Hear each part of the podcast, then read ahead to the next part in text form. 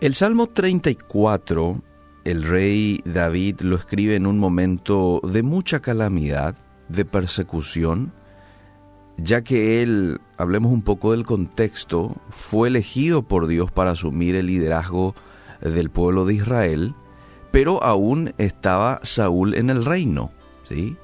Dios ya había rechazado a Saúl, pero continuaba él ahí porque estaba tratando con su siervo David en ese proceso. Ese proceso de persecución que estaba pasando el, eh, David en este caso, eh, fue un tiempo magnífico de Dios para preparar el corazón de David para lo que venía. De la misma manera que hoy trabaja con nosotros el Señor. Utiliza esos procesos, esos procesos que a veces son momentos de incomodidad para tratar con nuestro corazón, con nuestro carácter, con nuestra dependencia de Él. Bueno, y este Saúl, de amarle a David, ahora lo estaba odiando tanto que lo buscaba insistentemente para quitarle la vida. Entonces va eh, David y se refugia eh, este, en, otra ciudad, ¿verdad? Y ahí este, lo encuentra el rey Abimelech, un rey filisteo. Entonces él usa de estrategia ahí con, con el rey para que no le haga ningún tipo de daño. Entonces Abimelech dice que lo echó, se fue, le dejó. Y él escribe este salmo luego de que Abimelech lo haya dejado. Sin hacerle ningún tipo de daño. Y él dice en el verso 1, bendeciré a Jehová en todo tiempo en todo tiempo, y su alabanza estará de continuo en mi boca. Qué gran desafío ya este primer versículo. Bendecirle a Dios no solamente en los momentos de alegría y, y cuando Él nos bendice, sino que también en esos momentos en donde la calamidad llega a nuestras vidas, porque no vamos a poder este, evitar este tipo de situaciones en nuestras vidas. No, en el mundo tendréis aflicción, ¿verdad? Ahora, mira lo que dice, su alabanza estará de continuo en mi boca. ¿Qué es la alabanza? La alabanza es cuando yo emito palabras de, de eh, positivas, de admiración con relación a los atributos de Dios. Señor, te exalto porque eres santo. Señor, te exalto porque eres bueno. Señor, te exalto porque tu misericordia es grande. ¿Qué estoy haciendo? Le estoy alabando a Dios. Entonces la alabanza no es precisamente cantar una música, también lo es, porque en las canciones uno exalta a Dios.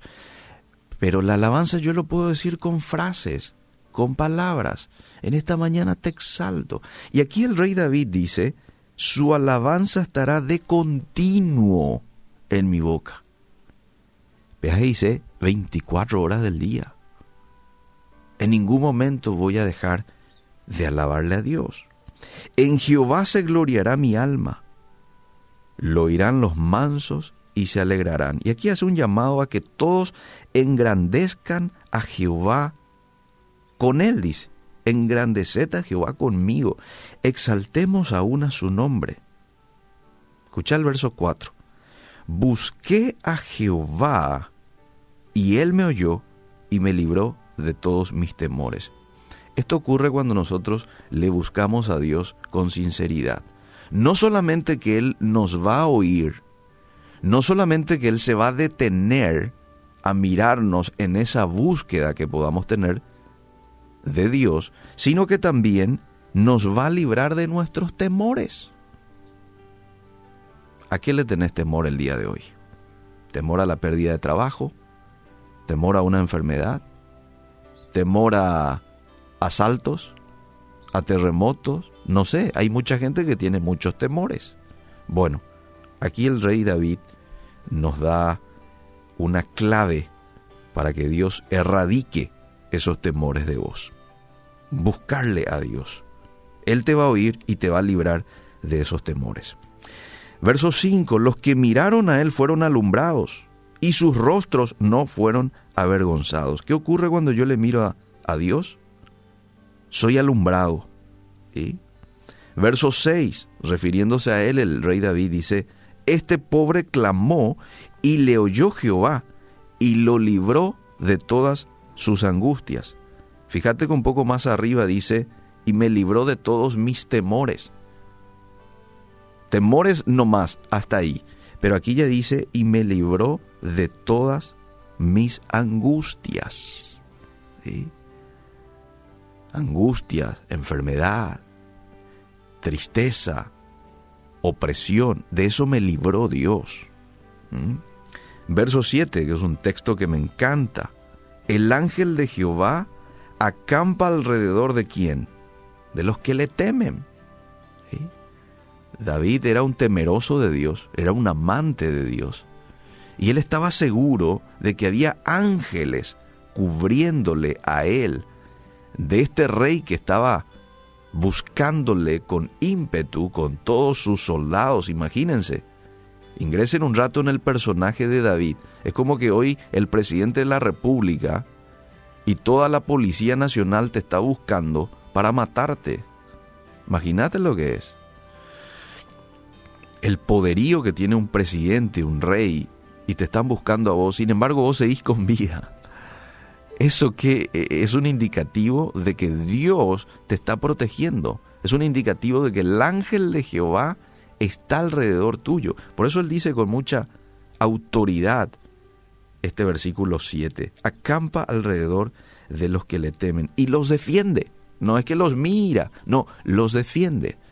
Vale la pena temer a Dios. Vale la pena obedecer a Dios. Porque eso es mi garantía de que Él me protege. Pero sigamos. Dichoso el hombre que confía en Él, dice el verso 8. Gustad y ved qué bueno es Dios. Temed a Jehová vosotros sus santos, pues nada falta a los que le temen. ¡Wow! Nada falta a los que le temen. Los leoncillos necesitan. En ocasiones los leoncillos tienen hambre. Pero los que buscan a Jehová no tendrán falta de ningún bien. ¡Wow! Verso 12. ¿Quién es el hombre que desea vida? Yo me anoto, yo quiero vida. ¿Quién es el hombre que desea muchos días para ver el bien? También me anoto. Yo quiero ser esa persona. El verso 13 da la clave para que disfrutes de eso. Guarda tu lengua del mal y tus labios de hablar engaño. Esto sería hoy para que sea un poquitito más claro nomás. Guarda tu lengua del chisme. Guarda tu lengua de la murmuración. Guarda tu lengua de ensuciar la reputación de otros. Guarda tu lengua de hablar sandeces, estupideces, macanada. Guarda tu lengua de eso. Y no vayas a ser mentiroso. No seas mentiroso. Verso 14, apartate del mal y hace el bien, busca la paz y seguila. Entonces, si haces esto, vas a tener muchos días para ver el bien. Termino con el verso 15 y oramos. Los ojos de Jehová están sobre quienes. ¿Sobre quiénes están los ojos de Jehová? Sobre los justos. Y atento dice que están los oídos de Jehová al clamor de ellos. ¡Wow! Hoy quieres que Dios te esté mirando, que esté pendiente a vos, a tu situación, y que esté pendiente al clamor de tus labios. Bueno, aquí está la clave. Viví una vida de justicia. Y si le aceptaste a Cristo en tu corazón, entonces Él ya te ha justificado. Ya tenés una santidad posicional. Ahora fuerza con la santidad progresiva, fuerza con la justicia que en la cual estás involucrado vos y yo, que es en la lucha contra el pecado que todos los días tenemos que hacer, pero no estamos solos, estamos con el Espíritu Santo. Hasta aquí con el verso o con los versos del Salmo 34. Hay cuatro o cinco versículos más, pero por una cuestión de tiempo ya quiero este, dejarlo aquí. Hoy te quiero agradecer, Señor, porque tú proteges a tus hijos.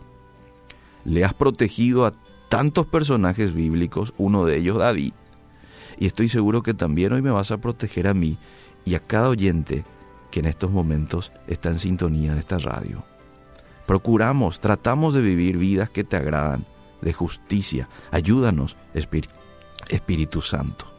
Nada falta a los que te temen. Estamos seguros de que absolutamente nada nos va a faltar y que tú nos vas a librar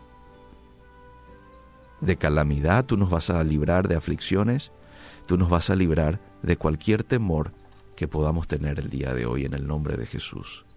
Amén y amén.